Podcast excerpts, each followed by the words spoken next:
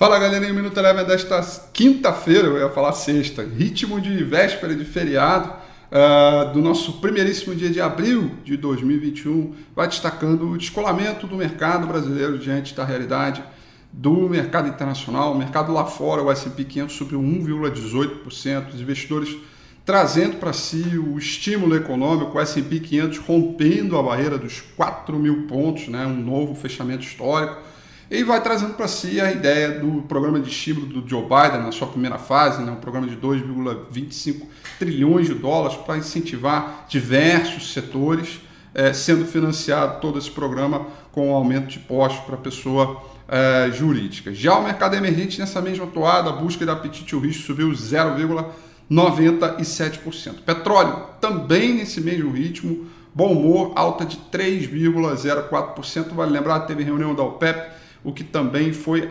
acertado, né, o ritmo de produção com algumas pequenas alterações, mas nada ao ponto uh, de mudar a dinâmica atual. Já por aqui no mercado brasileiro, preocupações com orçamento e pandemia fizeram que os investidores trabalhassem na retranca ao longo de todo o dia. Né? O orçamento federal aprovado recentemente, com preocupações que pudesse ter algo que fosse furar o teto, um, algo ali não muito acertado. Vale lembrar que amanhã é feriado, não tem pregão, então os investidores resolveram se manter na defensiva. Portanto, dólar para cima, alta de 1,54%, com o índice Bovespa perdendo 116 mil pontos, é, fechando em queda de 1,18%.